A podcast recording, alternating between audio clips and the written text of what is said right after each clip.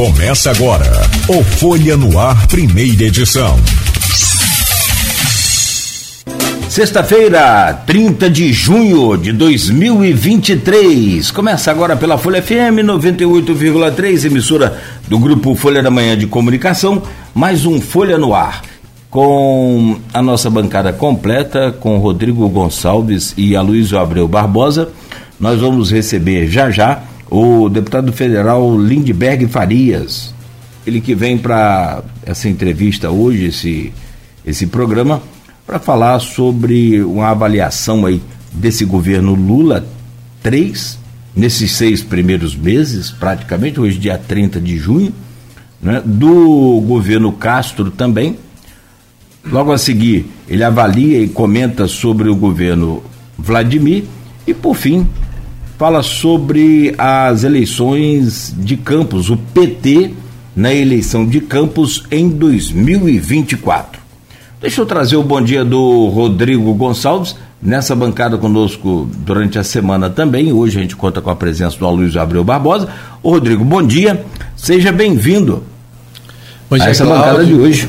Bom dia, Beto aí da técnica, bom dia especial Luiz que recebo aqui hoje, né? Acho que é nosso primeiro contato aqui na, no estúdio da rádio, né, nessa retomada dele às atividades. É com um prazer receber ele aqui nessa sexta-feira e daqui a pouquinho a gente vai estar com o Lindbergh aqui trazendo as informações. O Lindbergh vai falar também um pouquinho sobre a agenda que ele teve aqui na região em Campos, né, e vai fazer a avaliação então desse governo Lula 3, como você disse, Cláudio Castro e também do Vladimir, falando também sobre como tem sido né, a articulação dele aqui em Campos para uma uma candidatura do PT 2024. Então daqui a pouquinho a gente fala sobre isso.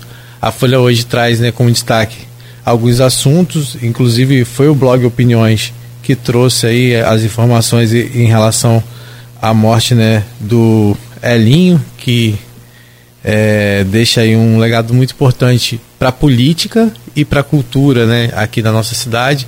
E o Luiz pode falar um pouquinho mais sobre isso, porque ontem ele ouviu várias pessoas, né? Vários, desde o primeiro momento que a Luiz colocou lá no blog, no grupo do blog Opiniões e, e, do Folha no Ar, né? Que é o grupo que a gente tem aqui do programa, né? Várias pessoas começaram imediatamente a falar da sua relação com a Elin. Então, várias pessoas, além da, da, da, da Academia Campista de Letras, né? Várias outras entidades.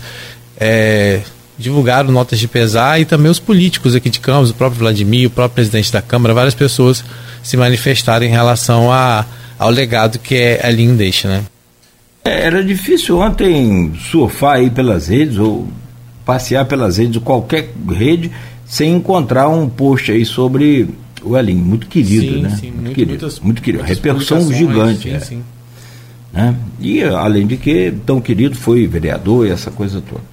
Bom, Rodrigo, obrigado. Deixa eu trazer o bom dia do Aloysio Abreu Barbosa, como você disse, retomando aí né, os seus trabalhos e dessa vez presencial. Aloysio, bom dia. É sempre bom tê-lo conosco nessa bancada. É claro que presencial melhor ainda. Seja bem-vindo. Bom dia, Cláudio Nogueira. Bom dia, Beto. Bom dia, Rodrigo. Daqui a pouco vamos estar, como vocês falaram, com o deputado federal Lindbergh Farias. Está chegando aí. É... Bom dia, sobretudo você, ouvinte, para o streaming, telespectador do Folha no Ar. Bom dia sempre especial às categorias que nos acompanham nesse início de jornada de segunda a sexta. Os taxistas, motoristas de aplicativo professores. Vou falar um pouco sobre um grande professor, é, Elinho Coelho. Né? É, eu soube, é, em, em, primeira mão, porque eu, eu, eu sou é, da Academia Campista de Letras, e no grupo nosso, entre os membros, só os membros participam, é, a Wanda Terezinha, acadêmica, escritora e médico, colocou isso logo pela manhã. Eu liguei ato contínuo para o telefone dele, né? E atendeu a enteada Grazielli, que me confirmou, infelizmente, o óbito dele. Elinho teria se sentido é, mal na semana passada. É, foi ao hospital, fez exame, não acusou nada, voltou para casa, aparentemente normal. Ontem acordou, passou mal, é, ao que tudo indica foi um infarto e infelizmente veio a óbito. É, não fizeram autópsia porque é, é, é, uma coisa um pouco traumática, né? e no atestado de óbito está é, é, CND, né? É, causa não definida. Mas provavelmente foi infarto, né? Mas é autópsia, né? Não vai trazer a pessoa de volta, infelizmente. É, o, ve, o velório está tá correndo no, no, no, na Câmara Municipal de Campos. Ele foi vereador nos anos, nos anos, nos anos 70 e 80, né, na cruzada das décadas.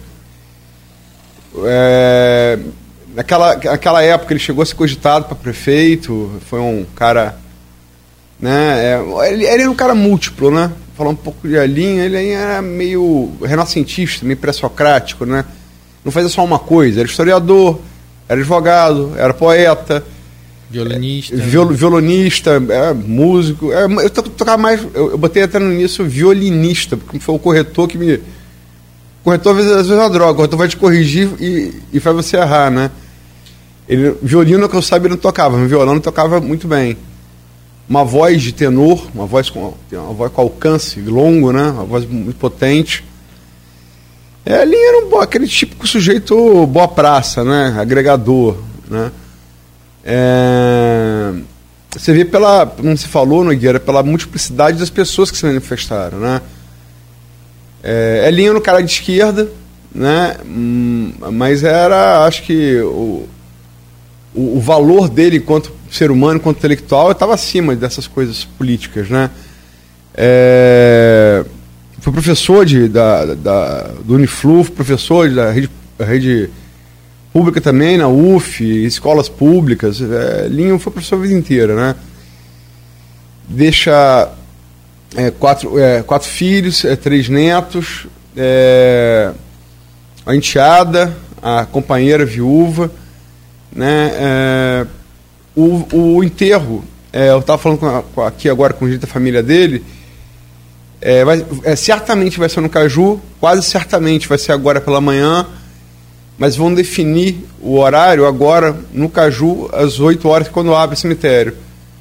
E tinha a questão é, burocrática. É burocrática, né? E assim que definir, fatalmente a gente vai estar sabendo aqui, vai estar anunciando no, no, no, no decorrer do programa. É, lamentar a morte mais de Aline. É, Aline foi. É, conheci a Aline desde, desde que me entendo por gente, desde garoto. Fui colega de escola da filha mais velha dele, é, Luciana. É, lembro dele me pegar a Luciana. Assim, não era bem de garoto, bem menino, ali no, ali no Santo Antônio, onde hoje ficou o, o, o Hortifruti. Hortifruti, na Formosa. na Formosa, é. É, então eu estudei ele com ela e conheci a minha vida inteira, por causa de jornal também depois. Várias vezes como entrevistado, né? E depois como colega da academia mais recente. Como é que foi esse, esse contato seu com a academia, na academia com ele? Rapaz, é, é, tá, é, entre uma coisa e outra, teve um interreg que a gente virou companheiro de copo, né? é, Elinho gostava de roda de viola, comandava roda de viola, né? Eu estava até aqui lembrando com, com, com Nogueira e com o Beto antes de chegar, Rodrigo, um, uma vez que a gente marcou no bar do Nevaldo, é, perto, já, perto do final do bar, né? O bar foi, o bar... É a Tafona. É a Tafona. O bar, o, o mar tomou acho em 2012, 2013 foi pouco antes disso, uma mesa. É, e o acesso, o, o Arete avançado, o acesso para quem vinha do Rio estava fechado para o bar já, cada duna. Então o acesso você tinha. Era para lado do mar. Ou, ou você andava para caramba, ou você ia de carro tracionado.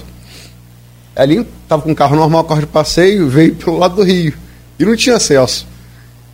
Eu me lembro isso nitidamente, cara. Aquele, aquele, era um galpão de barco antigo, né, da família Aquino. É. Era entrando pela janela. e ele era pequenininho com violão. né?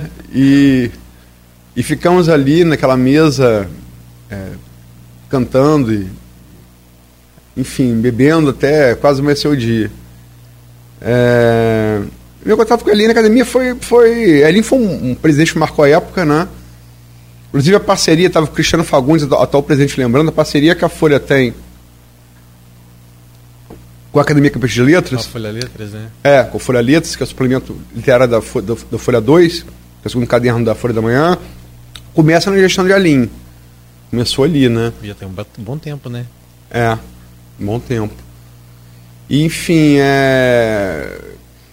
o que você vê no, nos depoimentos assim, é, é o, o, o, legado que ele deixou está tá vivo nas pessoas, né? Como eu penso em relação ao meu filho. É, a gente tem que se esforçar, é, fica muito triste, enfim. É, no caso pessoal meu, do, do, meu filho, é um negócio indizível.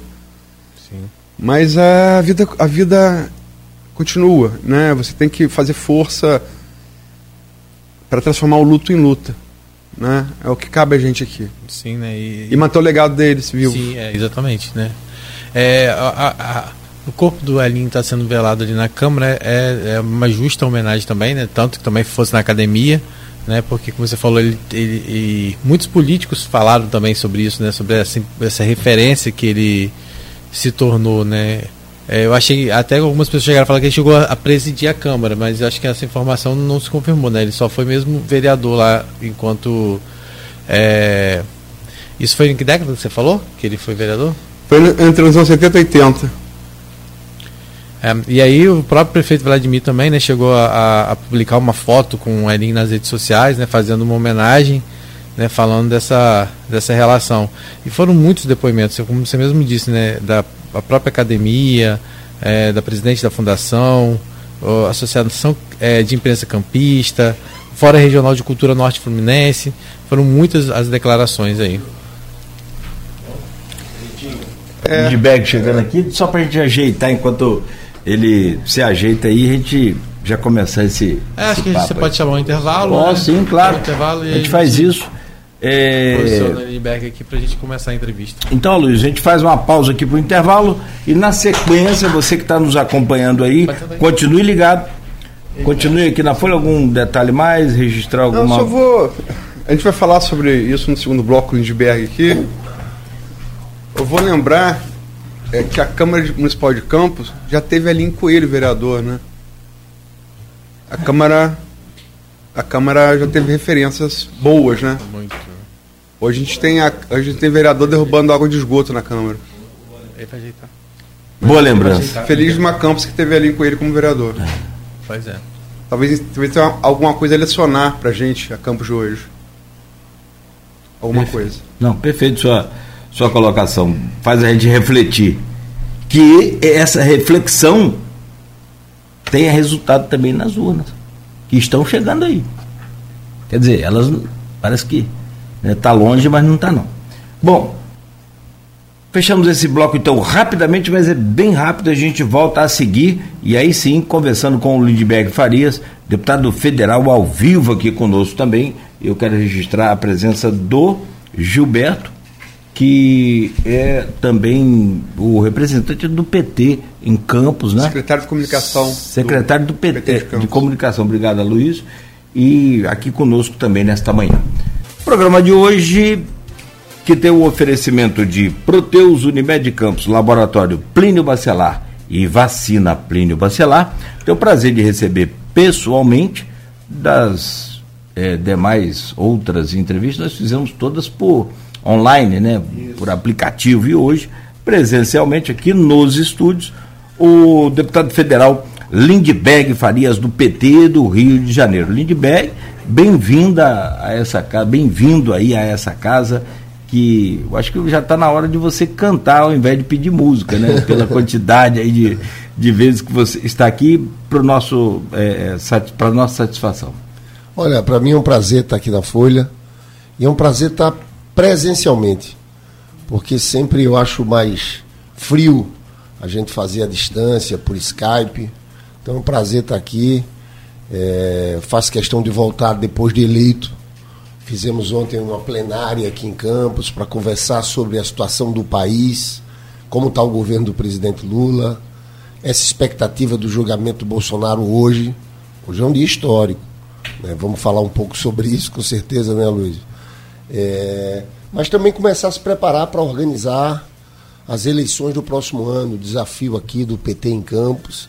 Então, para mim, é um prazer estar aqui. Hoje, já vou entrando num tema aqui, nós estamos numa expectativa muito grande, eu estou numa expectativa muito grande, porque eu acho que hoje Bolsonaro vai se tornar inelegível.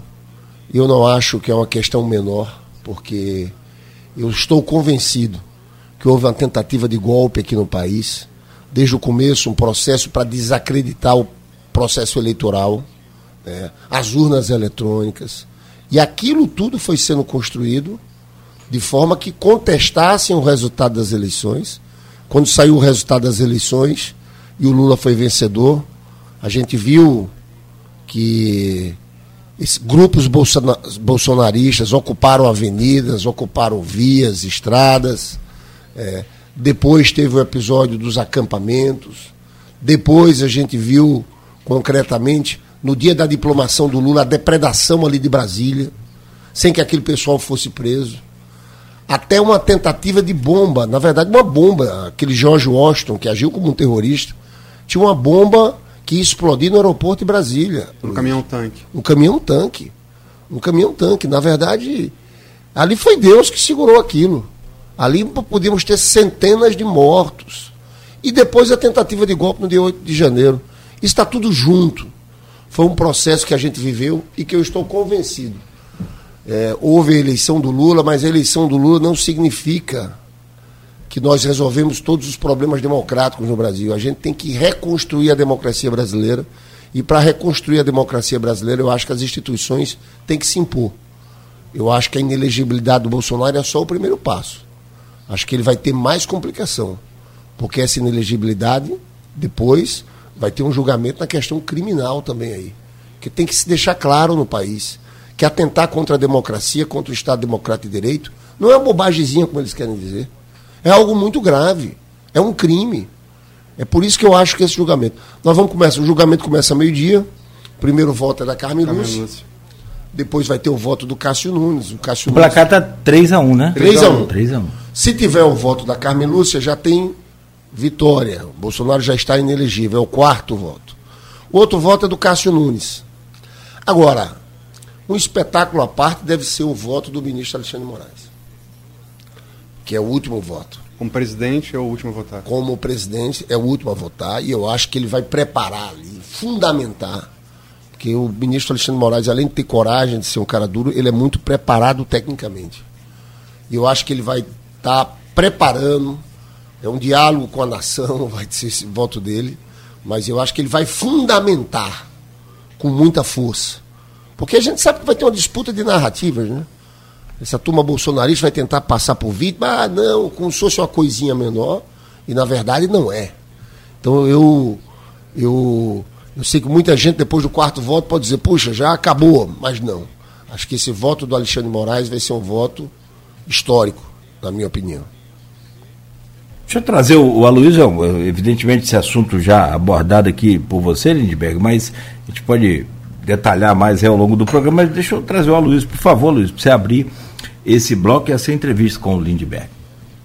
Não, é, obrigado, Nogueira. Eu, eu ia até fazer uma abertura, falar sobre isso na abertura, mas acabei me alongando falar sobre a LIN, acabei passando pela, pela questão nacional. É, Lindbergh fez um resumo aí. É, vou, vou, vou, vou me furtar de, de, de ter seus juros de valor. É, é, embora seja totalmente concorde que o Brasil viu, viu tentativa de golpe. Acho que disputar a eleição faz parte. Agora, não dá para você perder o jogo, falar a bola é minha, acabou o jogo. Né? Isso não dá para fazer. E quem quer que faça isso, quer seja da direita, quer seja da esquerda, quer seja do centro, tem que sofrer o rigor da lei, que está acima de todos nós. Né? É, eu me lembro que naquele episódio dos embaixadores, que é, o, que é o que sustenta a ação do PDT, ele sendo julgado, eu comentei com um amigo, que eu não vou dizer o nome, olha só, isso é um país sério, o presidente sai preso. Se o chanceler da Alemanha fizer isso, ele sai dali preso. Você não pode convocar embaixador para é, é, é, é, ir, ir é, para você é, denunciar o o sistema, eleitoral do seu país. Você é presidente da República, se você chegou lá por esse sistema eleitoral, como é que você vai? entendeu? Enfim. mas Lindbergh, fazendo também o advogado do diabo, o André Mendonça, ministro do Supremo, também ele e Nunes Marques foram indicados por Bolsonaro, ele fez uma analogia com Lula, né?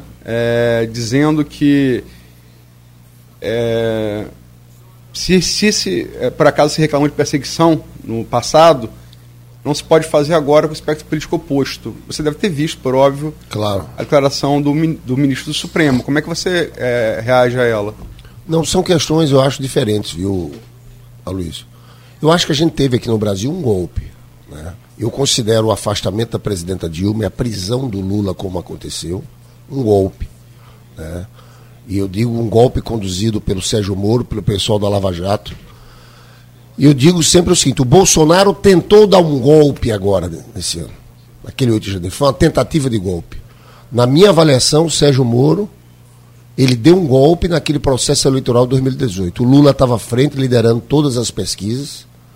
Ele condenou o Lula sem provas, tanto é que o processo foi revisto. Né? O Supremo Tribunal Federal anulou todo o processo. Né? Agora a gente está vivendo uma outra situação.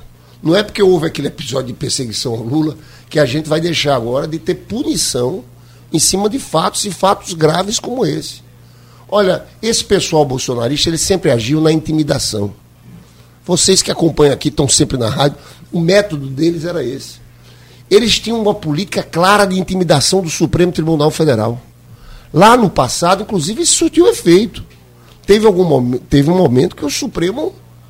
Aquele episódio da prisão do Lula, aquela votação na segunda instância, aquele tweet do general Vilas Boas, que saiu na televisão, na TV Globo na hora, era toda uma política.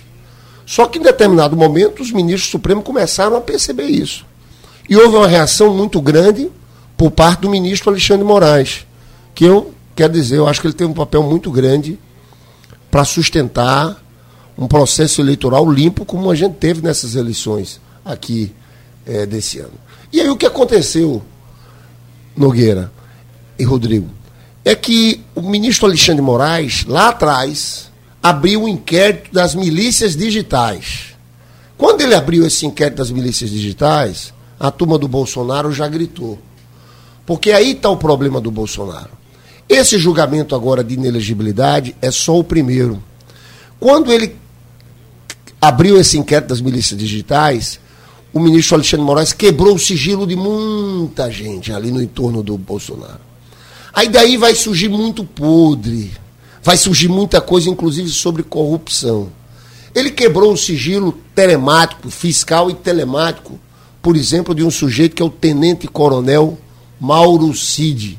Né? Quem é o tenente coronel Mauro Cid? É esse que está preso. Ele foi preso em cima daquele episódio da fraude do cartão vacinal. Né? Mas, como tinha quebra o sigilo lá atrás, o que é que está sendo. O telefone do, desse tenente coronel Mauro Cid é algo muito valioso. Primeiro, as informações que eu tenho ali em Brasília, que eu escuto ali em Brasília, é que vai aparecer Jair Bolsonaro como o autor intelectual da tentativa de golpe de 8 de janeiro. Né? Esse telefone do tenente coronel Mauro Cid é uma preciosidade. Né? Ele era aquele que despachava, atendia o telefone do Bolsonaro. Ele ajudante, era aquele. Ajudante de ordem. Ajudante de ordem. Ele fazia, faz tudo do Bolsonaro. Pois bem, então, vai aparecer essa questão de 8 de janeiro, mas mais do que isso. Pegaram muita sujeira, muito rolo, né? O tenente coronel Mauro Cid, você sabe lá no site Metrópolis, o jornalista Rodrigo Rangel já revelou uma investigação, filha dessa primeira investigação, que era o pagamento de contas pessoais com o dinheiro uma espécie de rachadinha do cartão corporativo em Brasília. Só que não era só rachadinha do cartão corporativo, tinha dinheiro de corrupção. Tinha uma empresa que, que, que prestava serviço da Valec, que passou recurso para o auxiliar do tenente coronel Mauro Cid, que pagava a conta de todo mundo, pagava o cartão de crédito da Michele Bolsonaro que usava um cartão de crédito de uma amiga. Aí tem diálogos do Tenente Coronel Mauro Cid, Luiz. Eu só estou dando esse exemplo para dizer o seguinte: vai aparecer muita coisa. Tem diálogos do Tenente Coronel Mauro Cid com as assessoras de Michele Bolsonaro. Tem diálogo que ele diz o seguinte: olha, temos que parar com isso. Porque nós estamos pagando a conta dela com dinheiro vivo. E vão dizer que isso é rachadinha igual ao do Flávio Bolsonaro. Então o que eu estou querendo dizer aqui, Rodrigo, na minha avaliação, vai vir bomba atrás de bomba em cima dessa coisa do Bolsonaro. Esse, essa quebra de sigilo geral da turma do Palácio do Planalto vai trazer muitos episódios é, novos sobre corrupção. Então eu tenho visto muito essa turma, eu quando assumi a Câmara lá, tem muito deputado bolsonarista ali, né? No começo eles estavam todos animados, saltitantes, falavam o tempo todo, era o tempo todo polêmica. Eles estão numa situação de grande desânimo, quase depressão ali na Câmara. Eu acho que não é só inelegibilidade. É a inelegibilidade, mas são os próximos desafios nesse campo jurídico. Eles estão entrando numa quadra que é uma quadra muito complicada. Eu só espero de tudo isso, não tenho nada pessoalmente contra ninguém, Luiz. Estou falando aqui de sério.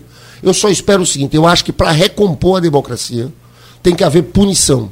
Para a pessoa saber o seguinte: não, tem algumas fronteiras, daqui eu não posso passar. Eu não posso tentar dar golpe de Estado no Brasil e achar que isso é normal. Eu não posso, não pode ter deputado financiando aquele 8 de janeiro e achar que isso é normal. Então veja, aqui não é nenhum tipo de revanchismo. Mas eu acho que é preciso, de fato, as instituições se fortalecerem. Ter respeito. Porque senão acabou. Nós tínhamos uma situação aqui no Brasil, na política, que nós vivemos um clima terrível. Que não era disputa de adversários. Eu, fui, eu acostumei a vida inteira a debater com o PSDB. A gente ia, debatia números, discordava um do outro, disputava eleição, mas se conversava. A gente viveu um período no Brasil muito triste de uma disputa política era guerra. Você tratava o outro como não como adversário, como inimigo. Vocês sabem que isso acontecia em tudo que é família, né? porque era uma política muito agressiva. Né? Então eu espero que a gente consiga, com o dia de hoje, com essa vitória, de fortalecer, não é nada pessoal contra ninguém, mas fortalecer as instituições. As pessoas entenderem que a defesa da democracia, que atentar contra a democracia, contra o Estado Democrático de Direito, é um crime, é um crime grave. Isso aqui nós estamos vendo a mesma coisa nos Estados Unidos. O que Bolsonaro fez foi copiar um pouco o Trump. Né? O Trump está na. Nós estamos vendo situações análogas acontecendo. Trump na frente e Bolsonaro aqui agora. Né? Eu espero que a gente dê, dê a volta, saia desse caminho e que a gente consolide a democracia de fato com, com julgamentos como esse. Essa proposta que chegam a ventilar em relação à anistia lá no Congresso, isso já nasce de uma forma meio que morta, né? Não tem a menor chance de ser aprovada.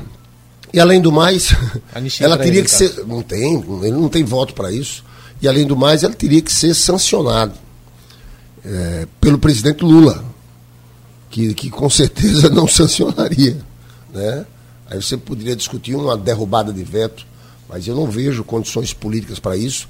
E não vejo o Congresso, mesmo esse Congresso conservador tentando é, mexer, alterar, fugir de uma decisão do TSE, né, com o ministro do Supremo lá. Eu não vejo a chance zero disso prosperar. É, são 7h55 e, e o bloco final, deixa eu falar de campos, muito coisa para falar também. Vou dar uma, dar uma adiantada no, no, no na pauta. Lindbergh, logicamente que você, você é, é, hoje deputado, foi senador, né? É, você faz parte da cúpula decisória do PT, uma liderança respeitada no partido todo. Logicamente que o governo do seu partido você vai defendê-lo. Mas tentando, assim, é, não fazer pela visão do, do, do, claro. petista. Como é que você avalia o governo Lula? Que nota você dá de 0 a 10 para esses primeiros é, seis meses do Lula 3, que, faz, que, se completam hoje? E já tentando pular um pouco, faz uma análise também do governo Cláudio Castro, por favor. Tá. Olha, primeiro, eu acho que o Lula está com muita vontade. Vontade de acertar, vontade de fazer as coisas acontecerem. É claro que a gente está vivendo um processo de reconstrução. O governo Bolsonaro foi um governo que destruiu muitas coisas. Então, nesse sentido, a primeira fase do governo retomar programas importantes. O Mais Médico, por exemplo, que a gente conseguiu aprovar, que vai voltar agora. Porque primeiro o Lula lança a medida provisória, a gente aprova a medida provisória e vai ser implementado agora. O Mais Médico foi um programa muito importante. Na verdade, tem muitos municípios brasileiros que não têm médicos. Né? Então nós estamos voltando com mais médico. O Minha Casa Minha Vida, que é um programa muito importante, que tem um orçamento esse ano de 10 bilhões porque além da casa que é construída e entregue às pessoas que precisam, nós temos obra, nós temos geração de empregos no Minha Casa Minha Vida. O Bolsa Família, que é um Bolsa Família turbinado, né? a volta da política de valorização do salário mínimo, que também tem um papel importante para o crescimento econômico, porque o salário mínimo nesse último período ficou congelado. Só tinha reposição da inflação. Congelado não, tinha reposição da inflação. Agora a inflação mais crescimento econômico. E eu creio que começa a pegar muito, Aloysio, no meio das pessoas, a discussão sobre inflação, sobre os preços. Olha, a inflação que chegou a 10% em Bolsonaro despencou. No acumulado desses 12 meses, está em 3,4%. E tem gente que diz que ah, o Lula é, de, é um sujeito de sorte. Já, pela terceira vez é sorte? Não é, pela, não é sorte, não. Teve determinadas decisões muito importantes. Por exemplo, a primeira, mexer na política de preço da Petrobras. PPI, Política de Paridade Internacional. Por que atrelar tudo ao dólar? Uma parte é atrelada ao dólar. Mas nós temos características nossa aqui. Nós temos um pré-sal, que é extraído com um custo muito barato. Né? E, na verdade, a gente pode ter uma Petrobras que tenha lucro, que distribua dividendos e lucros, mas que tenha um pensamento de é necessário aumentar os investimentos no Brasil, que tem uma preocupação com o consumidor, com o custo. O fato é o seguinte: o botijão de gás caiu de 120 reais. Eu não sei quanto é que está em Campos. Eu ontem, na plenária que eu fiz, eu perguntava às pessoas. 105? Eu vi gente dizendo 90 ontem. Vi dizendo 85. Mas que seja 105, é uma queda. Né? A gasolina chegou a 8. Está quanto aqui em Campos? 5,20, 5,40? 5,60. É, o diesel chegou a 7, está em 5,16. O óleo de cozinha. Porque quando você mexe no combustível, você pega tudo também. Né? Óleo de cozinha chegou a 13. Está o quê? 5? Né? Vamos lá até a carne. Porque lá naquela Câmara, eu digo aquela Câmara com. É um trabalho insalubre. Porque você fica lá naqueles debates ali e tem uma turma meio da quinta série. Eu estava falando na, com o Flávio Dino foi na CCJ, eu fui falar e teve um cara com a placa, um deputado com a placa atrás. Cadê a picanha? Aí eu virei, a picanha era 80. Tá quanto? 49? Eu já vi gente falando 45, 42. Né? Então tem uma mudança de percepção. E as pessoas estão sentindo isso. Você sabe que tem um, na economia, tem um índice que chama índice de miséria. Como é que se contabiliza o índice de miséria? Você conta, você junta inflação e desemprego. E soma os dois números. Você sabe que nós vamos chegar no menor índice de miséria dos últimos 16 anos. É como se a gente voltasse a janeiro de 2007. Sabe por quê? Porque a inflação do próximo mês vai ser de 3,4% e o desemprego de 8,1%. Porque o desemprego caiu pela PNAD contínua 3, Segura aí, tá, tá, tá, entrando uma chamada aí no, no celular do. Do, do meu, é, Vamos é, lá. diminuiu o desemprego por três meses consecutivos. Então veja, é um momento do governo. Perguntar se é a Gleice quer saber onde você está. a Gleice está lá em Brasília agora. É... Mas na verdade, então, tem uma sensação que eu acho que vai ser refletida na popularidade do Lula. Porque é uma situação de inflação baixa, preços caindo e o desemprego também baixo. É claro que nós temos desafios pela frente. Eu estou muito preocupado com o crescimento econômico. Vocês viram que eu estou numa cruzada, eu sou o presidente da frente parlamentar contra juros abusivos, né? E, sinceramente, não se justifica o Roberto Campos Neto manter essa taxa de juros em 13,75. A maior taxa de juros do mundo. Por que o Brasil tem a maior taxa de juros do mundo? Mais de 8% de juros reais. O segundo país que tem taxa de juros é o México, que tem quatro. Nós temos juros negativos nos Estados Unidos e na Europa. Mas imagina, 13,75, quando a inflação era 10 do Bolsonaro, vai lá. Agora, com inflação de 3,4, caindo, despencando. Isso aqui trava a economia. Qual é o empresário que vai investir num momento como esse? Tem muitas empresas quebrando porque pegaram a taxa de juros de dois pontos. E hoje está em 3,75. Eu entrei com a denúncia no Conselho Monetário Nacional pedindo a exoneração do Roberto Campos Neto, porque o Senado Federal pode afastar esse presidente do Banco Central se tiver 41 votos. 41 dos 81. É preciso maioria absoluta. Mas esse é um tema. E as pessoas falam muito do custo fiscal. Eu fico impressionado, Luiz. Tem uma coisa que me impressiona no Brasil, é o seguinte. É como eles têm coragem de fazer uma disputa no orçamento com os pobres. Porque, veja bem, e eles falam muito, ah, o Brasil gasta muito custo fiscal. Você sabe qual é o gasto nos últimos 12 anos por essa taxa de juros? Está em 13,75? 720 bilhões. Sabe qual é o orçamento da saúde? 180 bilhões. Aí eles gritam qualquer coisa, ah, o Lula está querendo aumentar o Bolsa Família, a PEC da transição. É como se eles disputassem o orçamento com os pobres. E quando você me pergunta quem são eles, é que, na verdade, no Brasil, nós temos uma elite, setor de milionários e que vivem do rentismo. É uma transferência de renda do orçamento para essa turma. O valor de 720 bi. Esse pessoal todo ligado a bancos, a grandes empresas, tem seus departamentos de planejamento financeiro, Luiz. Esse pessoal não há, não está abrindo investimento, não abre restaurante, eu estou dizendo que é restaurante, que mais. Porque quando você abre um restaurante, você contrata gente, mas aquilo traz riscos. Esse pessoal todo investe em título da dívida pública. Por isso que tem uma blindagem política grande em torno disso. É uma transferência do orçamento para é, os ricos. É uma coisa impressionante que a gente não mexe nisso. Não existe isso em canto nenhum do mundo. É uma questão estrutural, mas que eu acho que a gente tem que baixar, porque aí corre o risco. A forma de atrapalharem o governo do Lula é tentarem interferir na economia. E o Lula foi eleito com um programa. Eu sou contra a autonomia do Banco Central, porque, veja bem, o Lula foi eleito com um programa que o centro era crescimento, distribuição de renda, geração de emprego. Só que ele entra, assume, e quando ele vê, ele tem uma caneta com metade da tinta. A outra metade está com o presidente do Banco Central, que foi indicado pelo Bolsonaro, que é bolsonarista, né?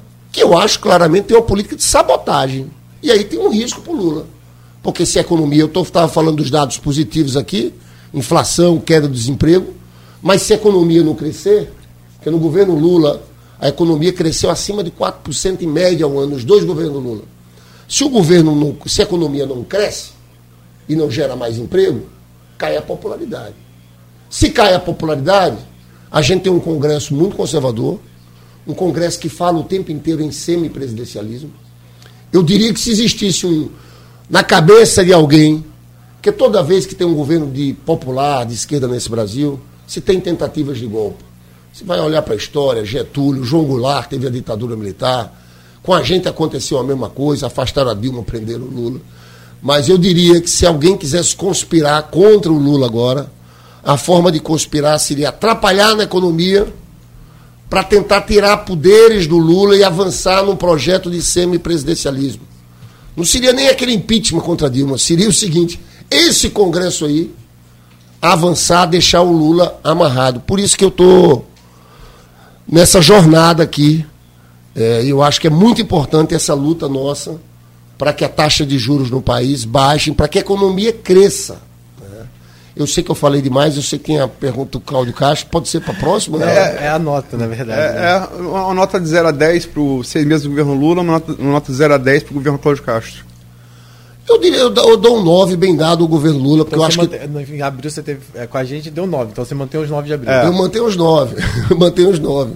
É, eu podia até dar 10, assim, do, do, do, da vontade do presidente. É que é um processo de reconstrução que a gente que a gente está vivendo. Por exemplo, tudo que eu falei, Minha Casa Minha Vida, não está tendo obra ainda na ponta. É porque demora, né? A gente aprova a lei primeiro. O Mais Médico vai começar a montar. Né? O Bolsa Família já é realidade. Vai sair um PAC agora. Mas eu, eu dou, dou, nota 9. E o governo Castro? Claro, Castro eu dou nota 5. Porque eu, nós estamos, inclusive, agora, ontem foi suspensa uma greve dos profissionais da educação. Eu quero trazer aqui minha solidariedade a todos os profissionais da educação. É, eu acho que o governo agiu muito mal nesse tema. E acho que teve, na verdade, acho que o Bolsonaro embananou e enrolou o Cláudio Castro também. Porque as finanças do Rio de Janeiro tiveram uma queda gigantesca com aquela política de desoneração de ICMS dos combustíveis. Isso teve um impacto muito grande aqui no estado do Rio de Janeiro. Né? E o estado do Rio de Janeiro, depois daquela privatização da SEDAI, e foi um dinheiro que foi usado muito na questão eleitoral, muito na questão eleitoral, sem programas estratégicos, o estado do Rio de Janeiro está completamente enrolado nas finanças novamente. Inclusive com essa perda de ICMS, é, o estado do Rio de Janeiro entra na situação dos estados que mais estão enrolados com pagamento de pessoal acima do que era permitido. Inclusive pelo regime de recuperação fiscal, que eu discordo. Então, veja, eu acho que o Bolsonaro tirou, modificou a situação financeira do Rio, que era uma situação que tinha melhorado, e hoje se encontra numa situação dramática. Você veja que aquilo não era necessário. O Lula está conseguindo baixar o preço dos combustíveis, mexendo na política de preço da Petrobras, e reonerando, voltando a ter as tributações. Né? Então aquilo desestruturou estados e municípios. Mas eu, eu acho que, em relação aos profissionais de educação, eu estou falando disso porque é um tema muito forte. Nós tivemos uma greve que, de fato, é, veja bem, não dá para aceitar que um estado como o Rio de Janeiro pague o menor piso do Brasil. Do Brasil, menor. Menor do que Roraima menor do que Rondônia, que são estados pequenos, que não tem indústria, que não tem petróleo. Então a minha nota para o governo Cláudio Castro, eu, eu diria que, que sendo cinco não é nem uma nota é, é, tão, tão dura de má vontade, mas é que eu acho que de fato começou patinando nesse seu segundo governo. Bom, são 8 horas 8 minutos. Não vou colocar aqui para você comentar, não. Vou só lembrar do assunto que é a partilha dos olhos, que pode piorar mais ainda essa situação aí. A gente aborda isso ao longo do programa. Mas, assim, para a gente fazer o intervalo comercial agora, é, tem essa, esse complicador aí e você comenta depois. Aí para o Rio de Janeiro, completamente. Por favor. Perfeito. 8 horas e 9 minutos. Você está ouvindo aqui pela Folha FM o Folha no Ar agradecemos aí a sua companhia, a sua audiência. A gente faz uma pausa rápida e no próximo bloco, Lindbergh Farias volta e aí a chave vira também para a política aqui no município de Campos. Oferecimento de Proteus, Unimed Campos, Laboratório Plínio Bacelar e Vacina Plínio Bacelar.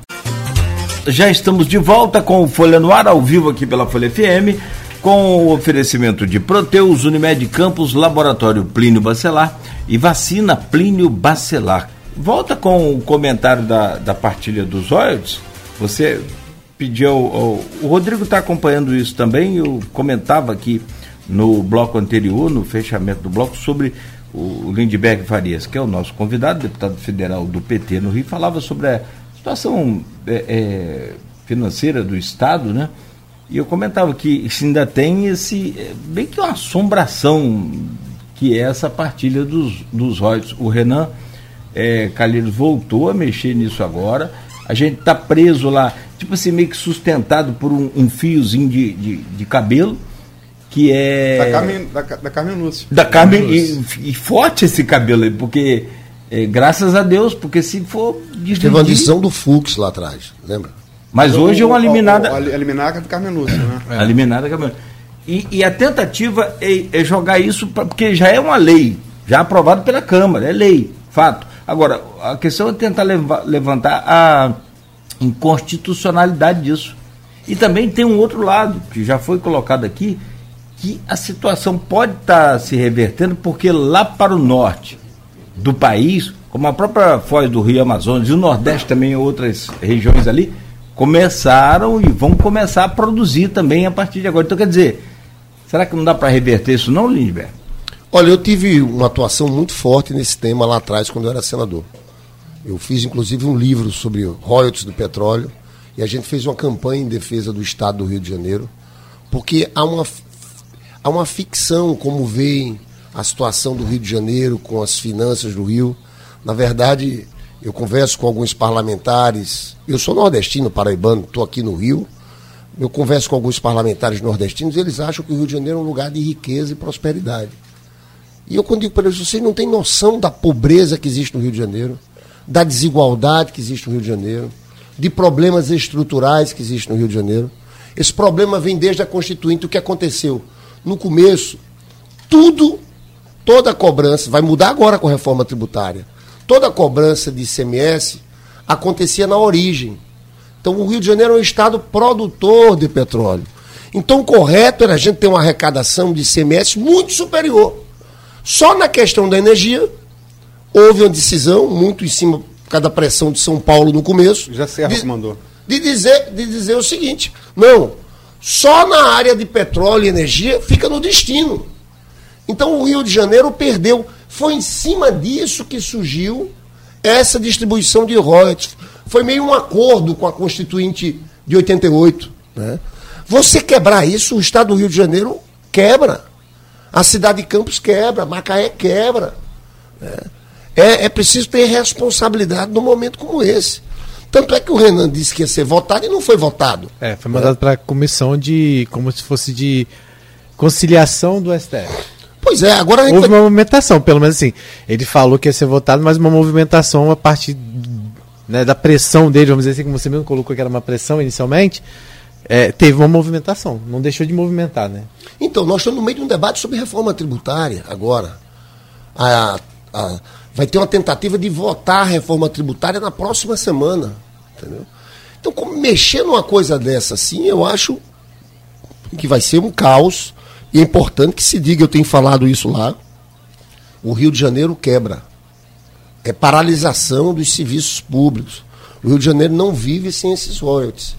Eu acho que isso tem que sensibilizar os ministros do Supremo. Eu não creio que vai ser tão simples e fácil eles derrubarem essa liminar assim, não. Eles sabem que vão criar uma grande confusão é, federativa no Brasil. Gilberto, muita coisa para a gente falar do plano nacional, é, enfim, essa relação com o Congresso, que você faz parte, mas a gente tem que pular para o local. A gente é um veículo regional, né? É, avaliação do governo Vladimir, sobretudo você que é, você tem informações aqui, mas você tá, o olhar que vem de fora, um olhar mais abrangente de 0 a 10, vai completar agora é, dois anos e três anos e meio, né? Ou não, dois, dois anos e meio. meio. Perdão, dois anos e meio de governo, nota de 0 a 10, por quê? Eu, na verdade, vou pular essa nota, se você me permitir, Luiz, porque vamos falar a verdade. Eu estou lá, em Brasília, estou rodando, eu sempre venho por aqui, eu faço, faço questão de manter uma relação próxima com a nossa militância, com as pessoas, mas eu não estou vivendo o dia a dia da cidade. Então, então, dizer, dar uma nota ao governo do Estado, eu posso dar, porque eu, aqui eu não estou vivendo o dia a dia, não conheço detalhes, sendo muito franco, da situação da saúde, da situação da educação. Diferente de Itaperuna. Eu vim de Itaperuna agora, não sei se vocês estão, tem, estão sabendo o que está acontecendo lá. Você sabe que os funcionários da saúde estão cinco meses sem receber o salário. Lá houve um estouro, nós uma cidade está vivendo uma crise gigantesca. Eu não consigo dizer isso aqui. Mas o que eu sei é o seguinte, que nós do Partido dos Trabalhadores, eu estou aqui com o Gilberto, que eu vi vocês falando, que é o secretário de comunicação do PT, mas o Gilberto também. Assessor parlamentar seu. Assessor parlamentar meu, é quem me representa aqui na, na região, na cidade de Campos e na região, na região como um todo. Aqui, eu, sinceramente, eu estou muito animado com a possibilidade de a gente ter um candidato a prefeito nós somos o partido do presidente da República. As coisas mudam de forma muito rápida na política. Você sabe que eu lembro quando o Lula ganhou a eleição e assumiu em 2003. Eu fui eleito prefeito em 2004. Nova Iguaçu. Nova Iguaçu. Ganhamos vários municípios. E aqui nós temos nomes. Nós temos o nome da Carla Machado, que foi prefeito de São João da Barra, que é um nome forte, que influencia aqui. A Carla foi prefeita lá, foi reeleita prefeita, em São João da Barra, agora virou deputada. E nós temos o nome, que você sabe do meu entusiasmo com essa possibilidade, do Jefferson Manhães, reitor do Instituto Federal Fluminense, uma instituição que tem um peso aqui. Eu sei que a capacidade é, do Jefferson, capacidade administrativa, um homem seríssimo, capacidade política, é uma pessoa que fala muito bem. E eu acho que em Campos tem um Nogueira, tem uma situação diferente. Cada cidade tem uma. Campos tem, um, tem uma situação diferente. Aqui tem transmissão pela TV Globo dos programas eleitorais, dos debates. Então, aqui creio que tem uma situação que é uma situação aberta para se apresentar uma alternativa da qualidade do Jefferson Manhães. Né? Eu lembro que em 2012 teve eleição e o Macu foi candidato aqui contra a Rosinha Garotinho. Macu, que é uma pessoa que eu respeito muito, foi candidato. A campanha do Macô, eu naquele período eu já era senador, queria ser candidato a governador, eu acompanhei muito de perto aqui. Né? Ajudei, inclusive, a pensar os programas de televisão do Macô. E a campanha do Macô foi um sucesso. Né? Eu diria que o Macô não, não. Que o Macô ameaçou ganhar da Rosinha. O problema, ele teve um problema no debate. Não sei se você lembra, teve um debate que ele, que ele saiu mal, deu uma travada na hora no debate, que foi o que atrapalhou a. Foi da Inter TV. Foi, foi um debate da TV Globo. É. Foi um debate da TV Globo, porque ele estava muito bem, era uma sensação. Eu andava com ele aqui em Campos, era uma sensação e travou. Acho que um nome como Jefferson, eu acho que vai empolgar. Eu tenho experiência, olha, eu disputo, eu estou com 53 anos, mas eu disputo eleição desde os 14 do movimento estudantil. Já disputei muita eleição. Já disputei eleição para deputado, para senador, para prefeito, candidatura a governador, ganhei uns, perdi outros. Eu já disputei, eu fui deputado com 24 anos. De lá para cá eu já disputei 11 eleições. Eu tenho certa experiência nesse negócio. E eu, quando olho para o Jefferson, eu digo, puxa, esse cara pode dar uma animada grande na cidade de Campos. O Vladimir teria um adversário muito qualificado. É alguém que, que colocaria o debate no nível assim. E eu acho que isso é bom para Campos. E nós não somos como a turma do Bolsonaro, nós não somos pessoas agressivas. Nós fazemos um debate de alto nível, nós queremos fazer o um debate de alto nível. Então, eu, eu acho que a construção da candidatura do Jeff seria algo fantástico. Né? É, e é um processo de construção de um nome também para a cidade. Aqui nós temos Zé Maria Rangel, que teve uma votação maravilhosa. Eu quero mandar meu, meu abraço a Zé Maria, né, Gilberto? Que está lá agora trabalhando na diretoria de responsabilidade da Petrobras. O Zé Maria tem uma votação muito grande, mas acabou não sendo eleito porque a gente não montou uma chapa de vereadores com força para eleger. É o que a gente está fazendo aqui agora. O Gilberto, inclusive, que é pré-candidato a vereador lá à frente, que é um nome que a gente trabalha, nós vamos apoiar, mas o fundamental é construir vários outros nomes. Né?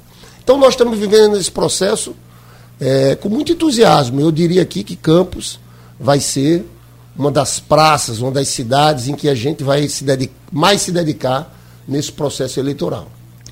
Queria fazer só umas, umas lembranças. Primeiro, é, né, ninguém discute que assim Carla Machado tem muito potencial eleitoral em Campos. O nome dela é aventado desde a eleição de 2012, né? Se fala que Carla pode, pelo êxito dela na segunda barra, ela poderia vir para cá. E eleição, eleição, o nome dela é falado. Só que me parece pacificado é, no, na justiça. É, os juristas dizem muito melhor do que eu, sou leigo, mas enfim, é, reforçam isso que você não pode ser três vezes candidato em sequência. Né? Uma, duas, você pode ser re, é, com a reeleição, a partir de Fernando Henrique. Mas você não pode terceira vez nem no próprio município, nem limítrofe. Carla foi reeleita prefeita na última eleição, então por isso não poderia. É, em relação a Macô 2012, foi muito bem votado. Foi a melhor votação que o PT teve para prefeito de Campos. Macô fez 25,52% é, daquela eleição. Muito bem votado. Só que Rosinha fez 69,96, eh, então ela ganhou no primeiro turno. Ocorreu também uma coisa sugêneres. Arnaldo, que é o terceiro, é, concorreu subjúdice, enfim, e chegou a ter 31.941 votos que foram anulados. Então isso pesou para dar, dar a, a eleição a Rosinha no primeiro turno. No terceiro, os votos dele não contaram, né? E, e, e é isso que eu queria te perguntar. É, não só sobre o PT poder voltar a ter uma, uma cadeira na Câmara, você citou aqui vários nomes, o PT sempre teve. Né? Eu comecei jornalismo, o PT tinha Antônio Carlos Angel, irmão de Zé Maria, PT, PT depois teve Vete Marins, PT teve é, Renatinho Barbosa, ah, Marcão Renatinho. Gomes, é, Odisseia, é, né? Odisseia, que assumiu o mandato de Renatinho. Ah, e, e, e, também essa coisa do terceiro, porque É, o governo Vladimir é um governo bem avaliado, é, segundo a pesquisa GPP de março, né? Deu como a avaliação? A avaliação deu, é, acho que, só pegando aqui, mas foi, foi acima de 50% de bom e ótimo. 55? É, 55. Obrigado, Nogueira, foi isso mesmo, 55. É, essa coisa do, do, do segundo turno. Para ter um segundo turno, você precisa de ter, pulverizar a, a eleição. É, bastaria só um nome forte do PT, seja Carla, que não pode, ou, ou Jefferson, é, essa coisa do terceiro. Tem um terceiro colocado. A eleição do ano do passado só teve segundo turno porque teve um terceiro, foi o doutor Bruno Calil, que pontuou. Né? Como é que você vê isso em termos é, estratégicos, Gilberg? E a coisa da Câmara também? Olha, primeiro falar do papel da Carla Machado. A Carla Machado é uma grande liderança e eu tenho certeza que por exemplo, você falou dessa possibilidade jurídica, a gente sabe disso, está acompanhando. O fundamental é envolver ela no processo. Né? Ela está participando. Que veja, se a gente vai para uma candidatura como o Jefferson, se tem o apoio da Carla Machado aqui, é, a gente sai com muita força, porque a Carla é uma grande liderança da região. A administração dela em São João da Barra é reconhecida, as pessoas da rua falam. Eu andei, caminhei no segundo turno aqui da eleição presidencial, em Campos, com Lula, e ela estava. Se via alguém que passava de moto, gritava, Carla, vem prefeita. Né? Então ela tem essa, essa força. Então, eu acho que ela vai ser uma eleitora forte. Né? É, a questão do Bacu, eu vi 25% dos votos, mas teve um momento, eu me lembro que eu estava muito presente aqui em Campos, teve um momento que ele virou uma sensação. Que ele poderia ter Aí teve esse episódio do debate, que não foi um debate bom, que ele deu, deu um apagão lá que interferiu. Você veja, ter 25% dos votos é uma votação boa. E aí você tem toda a razão. É necessário ter outras candidaturas que joguem um processo para o segundo turno. Né? Joguem um processo segundo turno. E o fundamental nosso é que a gente lança uma candidatura dessa querendo ganhar a eleição. Mas eu ficaria muito satisfeito também, mesmo na hipótese de você não ganhar a eleição, mas você projetar um quadro para a região, que depois pode ser deputado federal, um Jefferson desse, pode ser deputado estadual, e pode estar preparado para o futuro. Porque é uma construção. O Lula ganhou a eleição dele na quarta eleição. O Mitterrand ganhou na França na quarta eleição. Às vezes você não ganha na primeira. Eu lá, fui lá candidato do Nova Iguaçu, eu ganhei na primeira.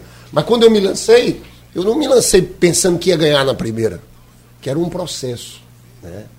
Então, eu acho que a gente vai ter que entrar é, com esse espírito. E eu sempre gosto, engraçado nessa coisa da política, né? quando a gente encontra alguém de qualidade, com capacidade. Eu, quando me animo com o Jefferson, é por isso. Quando você encontra alguém assim na política, você fica muito feliz, querendo trazer gente. Porque a gente tem que melhorar a política, entendeu? A gente tem que melhorar a política. E não adianta melhorar a política. Tem que pensar no nosso lado, do outro lado. Quando você pega gente mais. É, que tem a capacidade de fazer um debate, um debate democrático, sem agressão. Eu estou. Esses últimos períodos bolsonaristas, é, Luiz, não sei. Essa coisa de você fazer um debate civilizado, de você trocar ideias. Então eu acho que Campos podia ter uma eleição de altíssimo nível, sabe?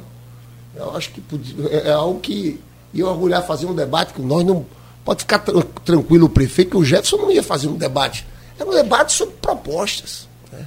Imagina, isso é, isso é muito importante, a gente restaurar essa civilidade e esse, esse debate de nível. Ah, Luiz, eu acho que eu esqueci de alguma coisa. Vereador. Ah. Reconquistar a cadeira na Câmara. Então, isso é fundamental. Né? Eu sei que está aqui o Gilberto, que é pré-candidato a vereador, eu sei que a Odisseia é candidato também. Ontem a gente fez uma plenária aqui onde eu estimulei que muitas pessoas se lançassem candidatas, a gente já tem várias pessoas. Essa é uma construção.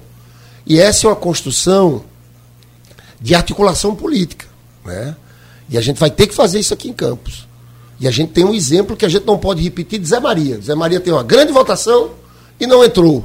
Né? Eu tive uma eleição na vida que eu fui um dos mais votados para deputado federal e não entrei. Então isso significa ir lá, conversar com as pessoas, puxar um candidato aqui. É um trabalho de formiguinha que vai ter que ser feito. Eu quero acompanhar isso aqui. E é uma eleição ainda mais complicada no sentido que agora a chapa tem que ter 26 nomes, né? Tem, então, assim, para você conseguir eleger um, é, fazer uma boa chapa, precisa de nomes fortes, né?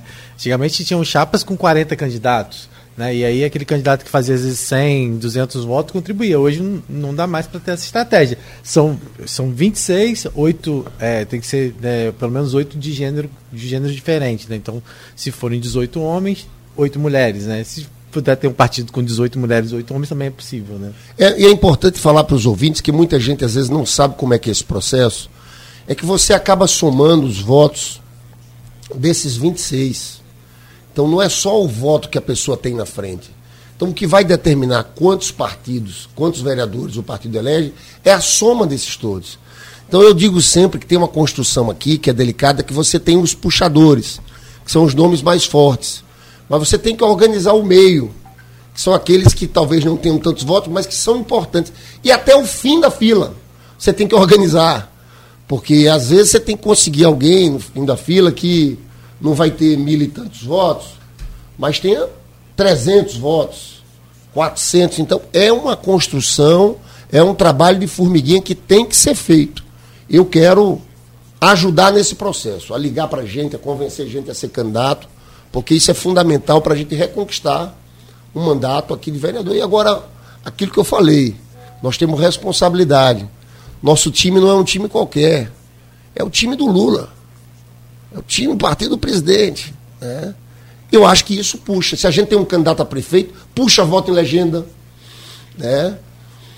Eu posso pedir licença só para confirmar, confirmou agora o horário do sepultamento de Aline Coelho, às 11h30, no cemitério do Caju. Né? Ex-vereador, professor. Eu quero fazer aqui minha homenagem. Ontem a gente parou, teve uma salva de palmas para Elinho Coelho. Cemitério do Caju, 11h30, desculpa. Pela história como vereador, como poeta, como é, você sabe que eu tenho um. Eu falo com muita gente aqui em Campos, pelo zap, pelo meu zap, a quantidade de gente falando do Elinho Coelho, muito grande. Então a gente fez ontem nesse evento que eu fiz aqui, que na verdade era um, um arraiado, PT, uma espécie de festa junina, mas com discurso político, a gente fez uma homenagem a ele. É, merecido, Elinho. Né? 11h30, o sepultamento no Caju. Agora, Lidberg, é, é, Campos é uma cidade que as duas últimas eleições presidenciais mostraram, no, no segundo turno sobretudo, um perfil bastante conservador. Quais, quais dificuldades? Bem bolsonarista, né? Até aumentou um pouco de 2018 para 2022. Chegou a quanto aqui? 60. É, não, foi um pouquinho menos, 65, não foi não? Eu vou, eu vou pegar aqui o. Do, 65, isso mesmo, 65. É, que dificuldades o PT é, teria e avançar tanto a prefeito quanto a vereador numa cidade com esse perfil de, eleitora, de, de eleitorado?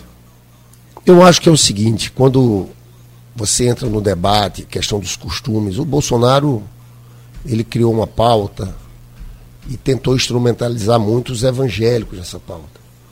Eu acho que a nossa pauta é uma pauta que pode reconquistar uma parte desses setores. Qual é a nossa pauta central? A vida do povo. Emprego, é, preço dos alimentos. Né? Eu acho que isso interfere muito no debate. É a gente voltar a economia do país crescer e a vida do povo mais pobre melhorar. Né?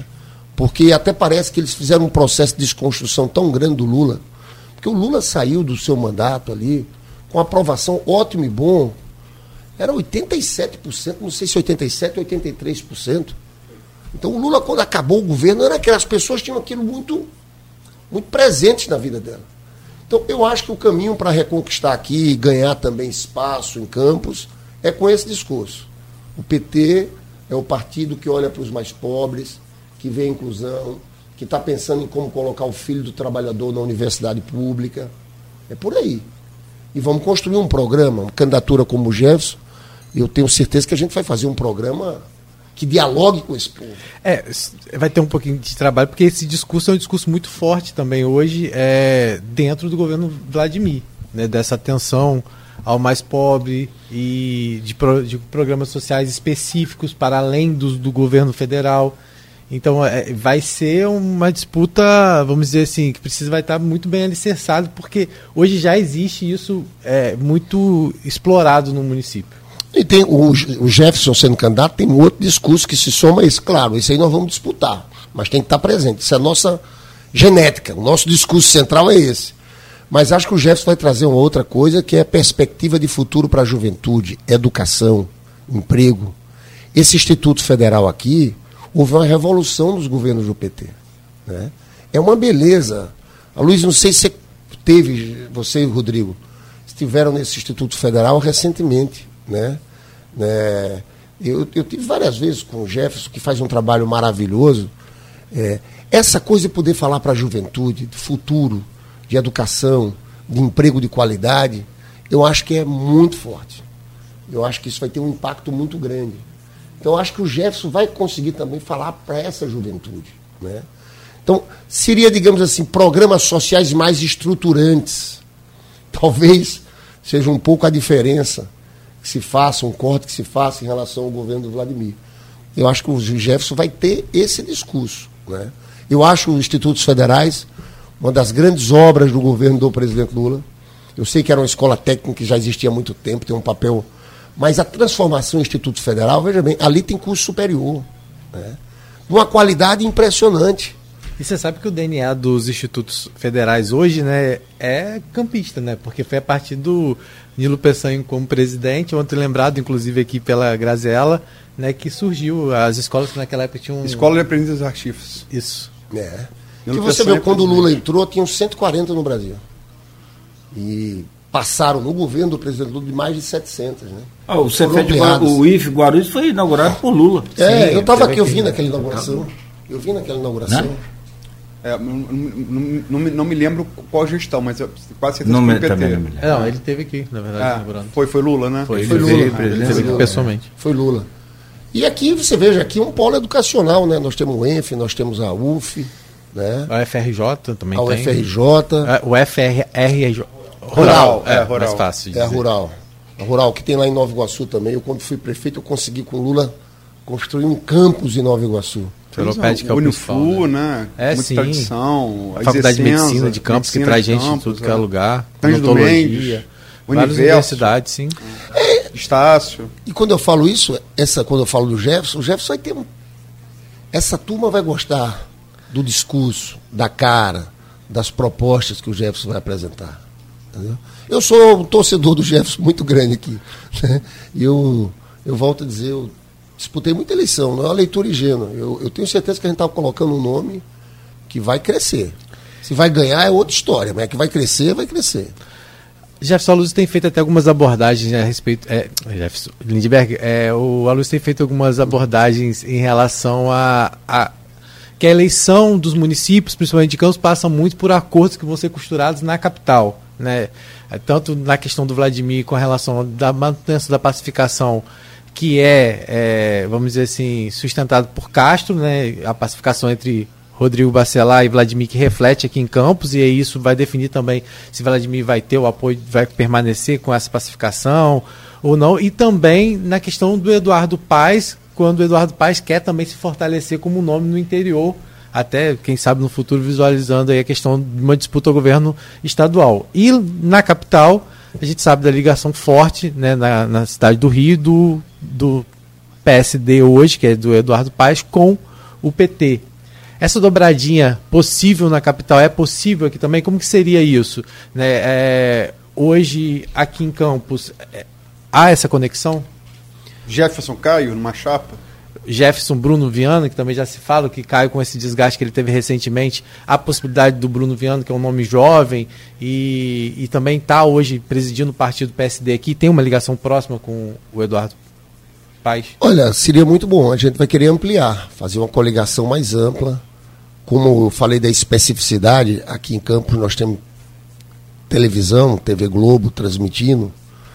Aí aquela aliança ampla de partidos, quando você faz, você tem mais tempo de televisão. Então nós vamos querer construir uma, uma aliança ampla aqui, aqui em Campos. Você sabe que em relação a Eduardo Paz, eu tenho uma visão um pouco diferente lá na questão do Rio de Janeiro. Né? O PT entrou no governo dele, eu fui contra. Fui contra por um motivo, deixa eu te contar. É, eu acho, eu defendo que no primeiro turno a gente faça uma frente mais pela esquerda na cidade do Rio de Janeiro. E no segundo turno, se for Eduardo e um candidato à direita, a gente apoiaria o Eduardo. Mas no primeiro turno, eu acho que nós do PT temos que ter cuidado para a gente não, não se anular, porque houve esse processo aqui no Rio de Janeiro. Quando nós éramos do governo, aqui nós tivemos o ciclo de governos do PMDB. Em determinados momentos, Nogueira, o PT deixou de lançar candidato. E o PT praticamente acabou aqui no Rio de Janeiro. Ficou numa situação muito ruim. O crescimento do PSOL se deu muito em virtude da ausência do PT, eram os governos do PMDB, e o PT quase acabando, quase como sublegenda ali. Eram os governos naquela época, eu me lembro que eu me surgi. Eu me lembro a confusão que foi para eu querer ser candidato a governador, que foi uma eleição que, que não foi bem sucedida, foi uma eleição dura, difícil, que foi quando o Pezão foi reeleito. Você lembra que. 2014. 2014. Ali dentro do PT foi uma briga para eu ser candidato a governador. Então eu tenho muita preocupação com que a gente não cometa o mesmo erro. Né? O PT se reconstruiu depois no Rio de Janeiro. Nós elegemos na federação seis deputados federais. Né? Em cima de uma postura. A gente cresceu fora do governo da resistência. Não pode, agora que a gente vira governo, a gente se anular. Porque, veja bem, eu, eu, eu falo isso muito. Apoiar Eduardo Paes para prefeito agora, no primeiro turno. Apoiar Eduardo Paes para governador também no primeiro turno. E nós? E o PT? E a cara do PT? A cara da esquerda? Se o PT abre mão disso, outros vão ocupar esse espaço. Né? Então, veja bem, aqui em Campos a gente quer fazer a aliança mais ampla do mundo. Lá no Rio de Janeiro eu vou começar a abrir uma certa polêmica no PT com a tese que no primeiro turno a gente tem que montar uma frente com o PCdoB, com o PV, chamando o PSB, chamando o PSOL, e não aderir e deixar de ter. Porque nada não se justifica. Uh, não se justifica, Luiz. Eleição dois turnos é isso. Então, no primeiro turno, você vem com sua cara. Já deixando claro ao Eduardo, Eduardo, se segundo turno for você um candidato à direita, a gente vai contigo. Mas no primeiro turno, eu defendo que a gente tem uma cara própria e lance candidatura. É, a gente está. É, a eleição é dia 6. A gente está. Hoje, então, dia 30, a gente está 15 meses e. e 6 dias da, da, da 6 de outubro.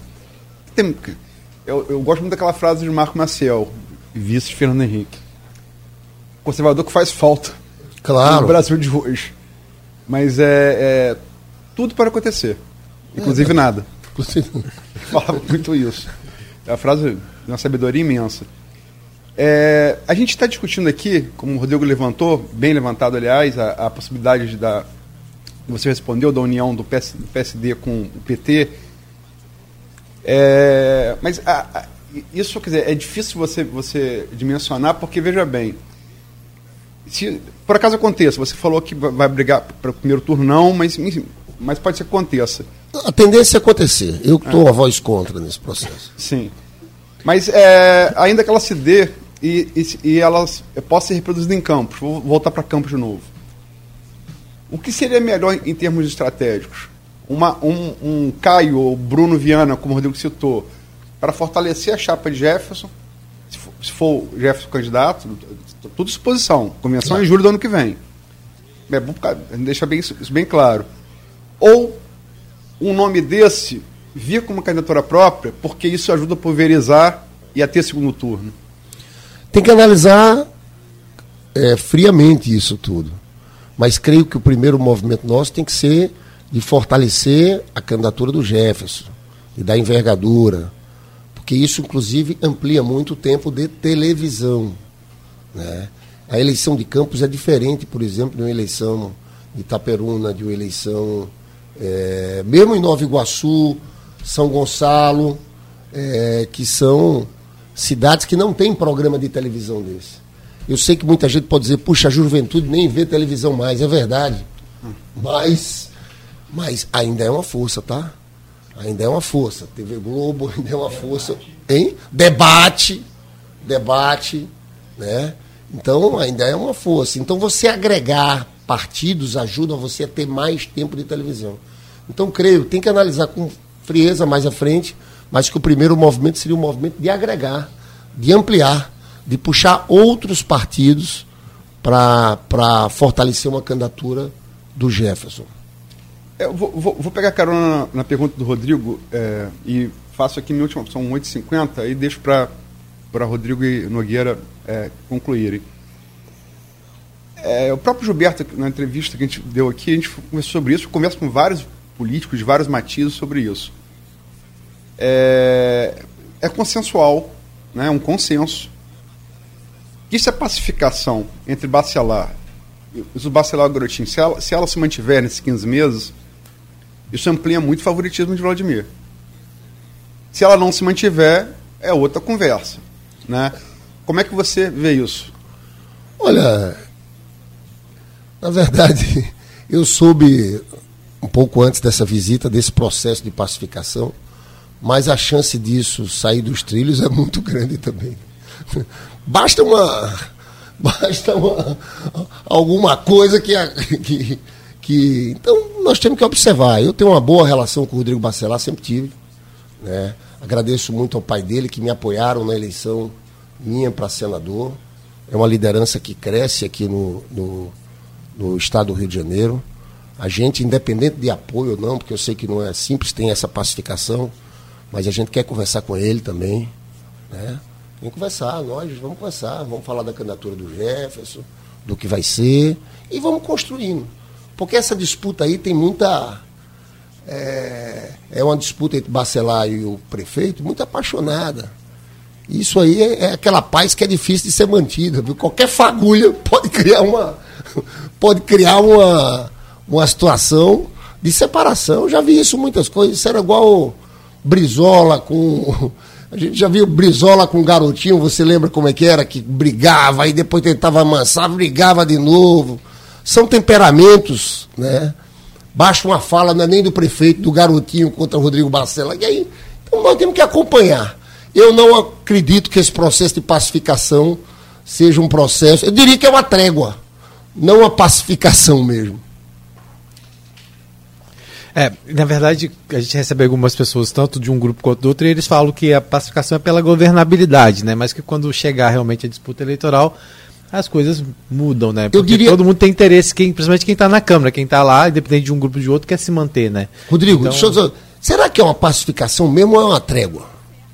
Essa é uma boa questão a ser colocada. É. Falando sobre essa questão da Câmara, só queria que é, aproveitar que a gente está falando sobre essa questão da Câmara, né? Hoje você falou de alguns nomes que estão de fortalecer esse grupo. Gente, é, é, consegue-se hoje ter esse diálogo para que essas pessoas que vão compor a chapa, porque é, é difícil para uma pessoa disputar uma eleição com a sensação que ela só está ali para fazer número. Né? E, e, na verdade, isso tem que ficar claro muitas vezes para alguns candidatos, porque senão há uma alta sabotagem da chapa. Vocês têm tido esse diálogo franco com essas pessoas nesse sentido de fazer entender, olha, é, talvez a nossa prioridade seja fulano e ciclano, mas você vindo lá, mesmo você não tendo chance de ganhar, você vai contribuir para esse projeto que é muito maior. Tá tendo esse diálogo? Vocês conseguem ter esse diálogo? Rodrigo, deixa eu te contar. Você está falando aqui como um analista político.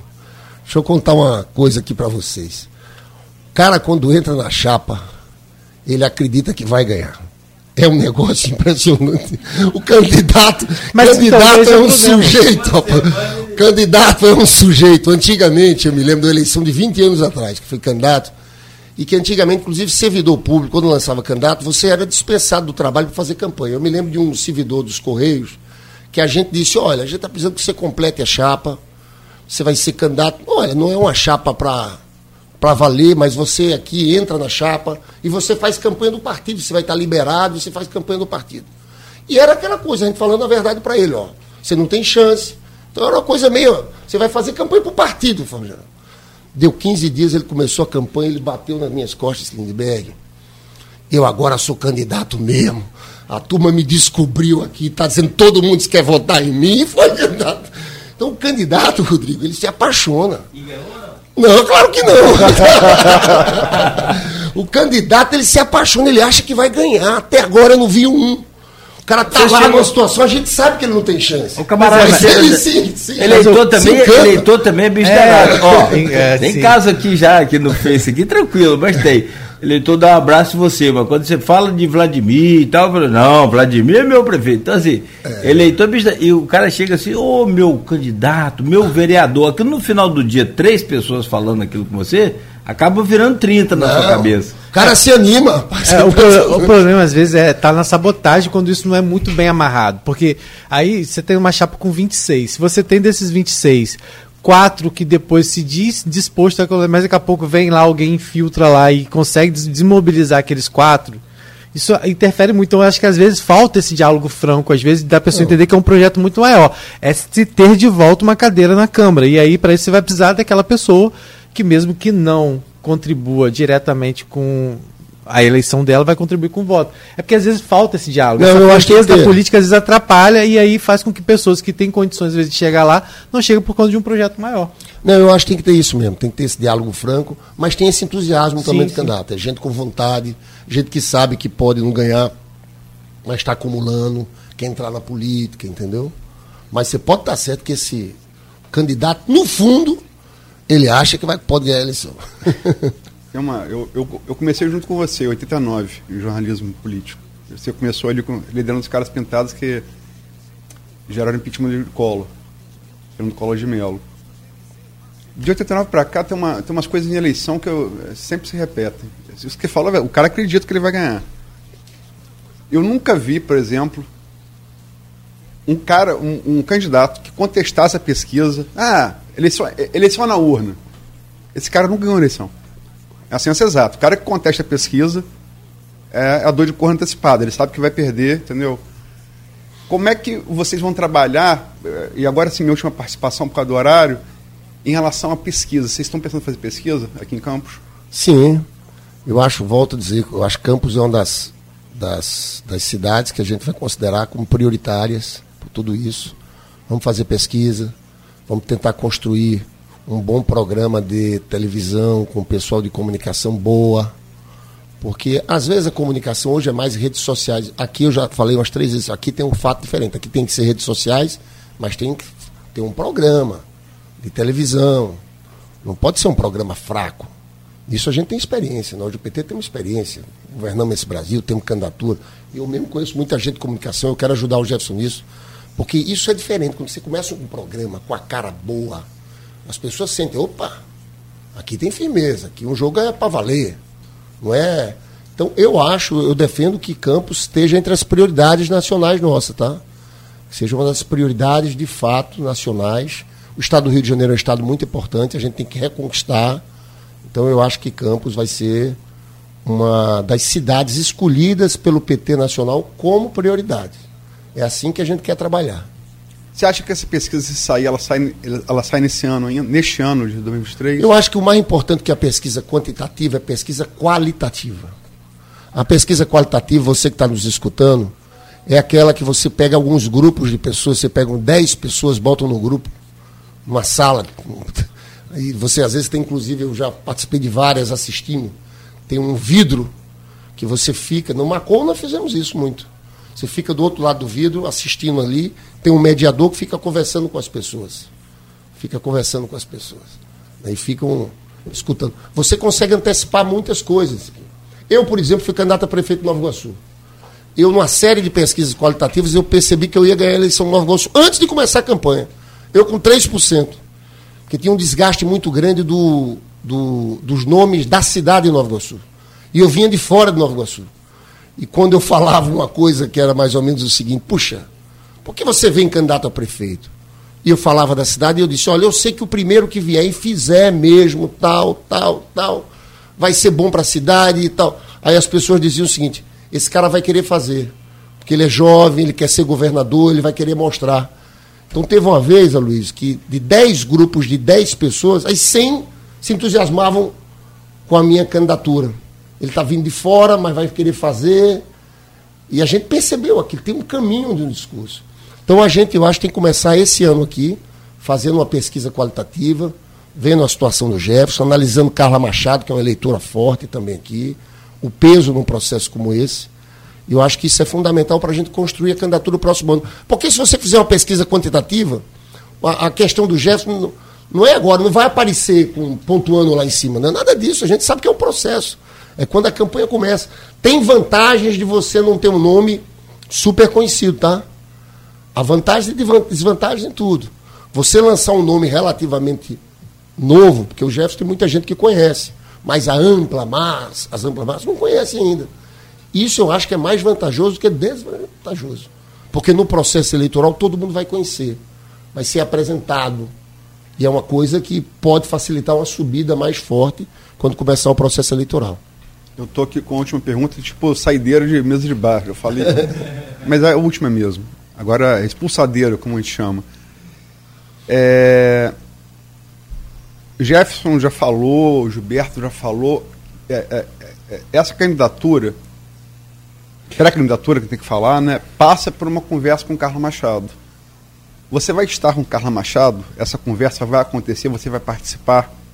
Não, eu tô, tô para marcar ontem, inclusive, eu quase, é porque eu tive um, um evento muito importante do Sebrae do Rio de Janeiro, o presidente do Sebrae Nacional veio para o Rio de Janeiro, que é o Décio Lima, que é muito meu amigo, tive que ir lá, porque senão ontem a Carla Machado é, lançou, inaugurou um centro é, com terapia ocupacional, com várias ações para o autismo. Sim.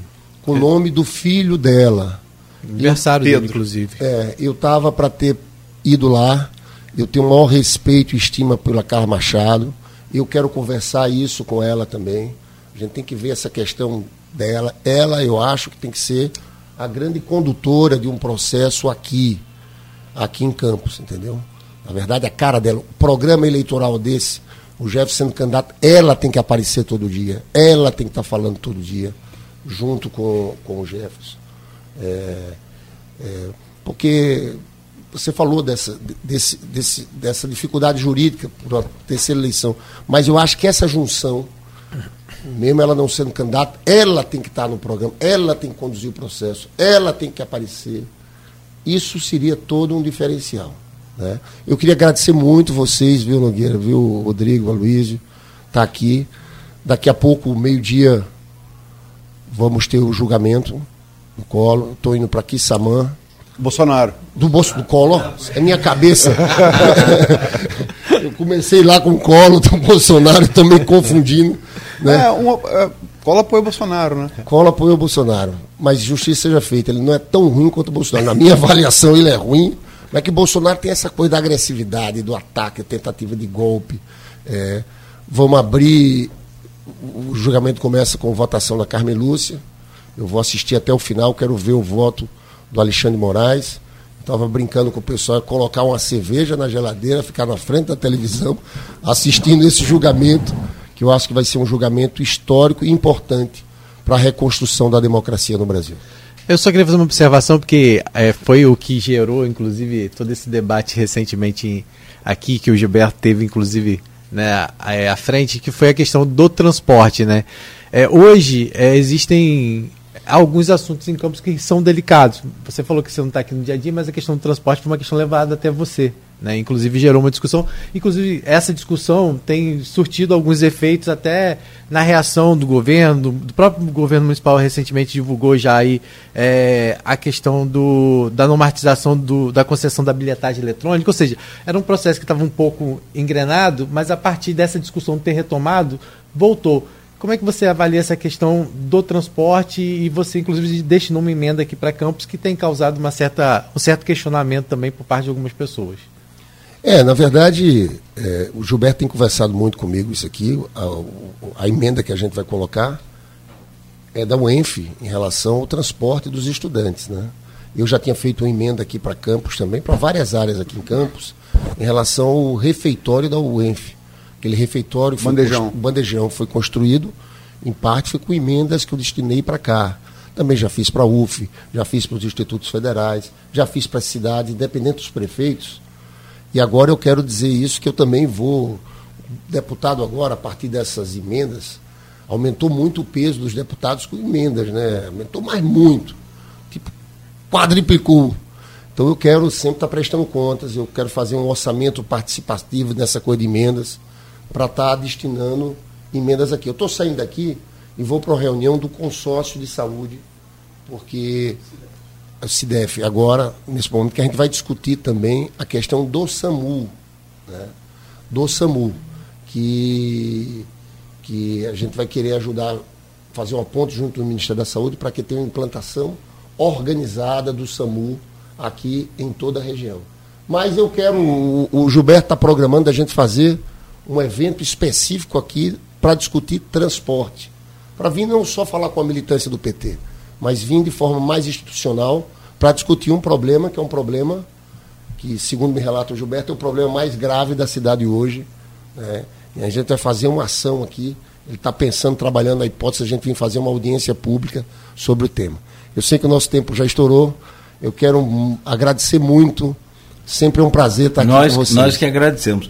Aliás, tem a missão aí agora de, como né, você falou aqui no programa, de unir essa, essa esquerda. Coisa que vocês não conseguiram na eleição passada com os candidatos a, a senador. Romário ganhou com 2 milhões e 300, Molon e o siciliano juntos acho que dá 2 milhões e 700. Isso matematicamente claro. falando, eleitor é outra coisa. Eles têm essa missão aí. No, Não, mas tem que fazer todo. isso. E aqui também.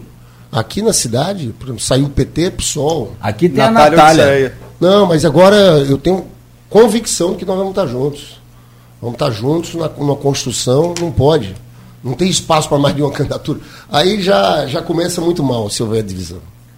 Perfeito.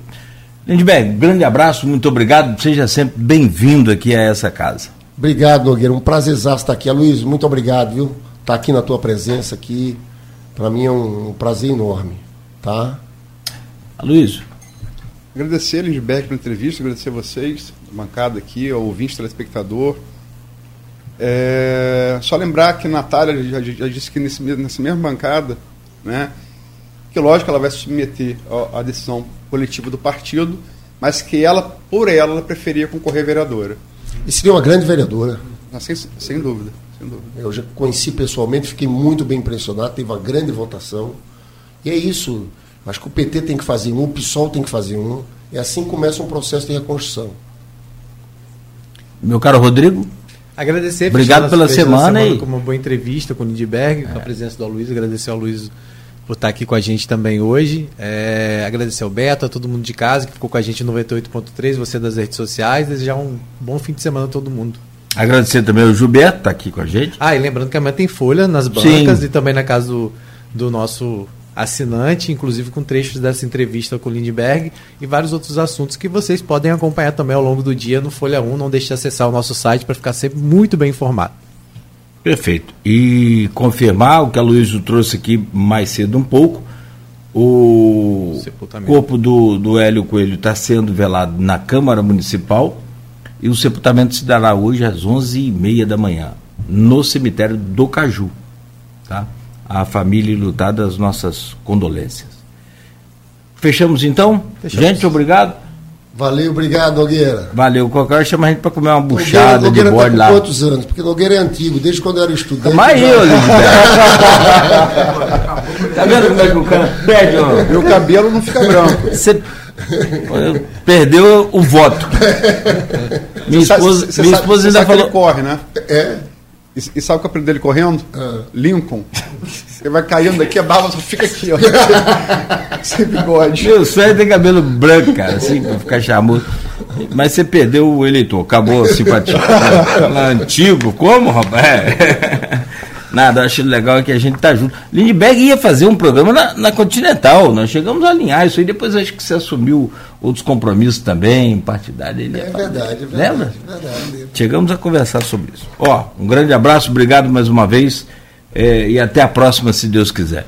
Fechamos por aqui. Folha da Manhã amanhã nas bancas bem cedo, nas casas dos assinantes também. É você que nos acompanhou o, aqui no Folha no Ar. Muito obrigado. Continue ligado aqui na Folha FM. O oferecimento de Proteus, Unimed Campos, Laboratório Plínio Bacelar e Vacina Plínio Bacelar. O Folha no Ar volta segunda-feira às sete da manhã.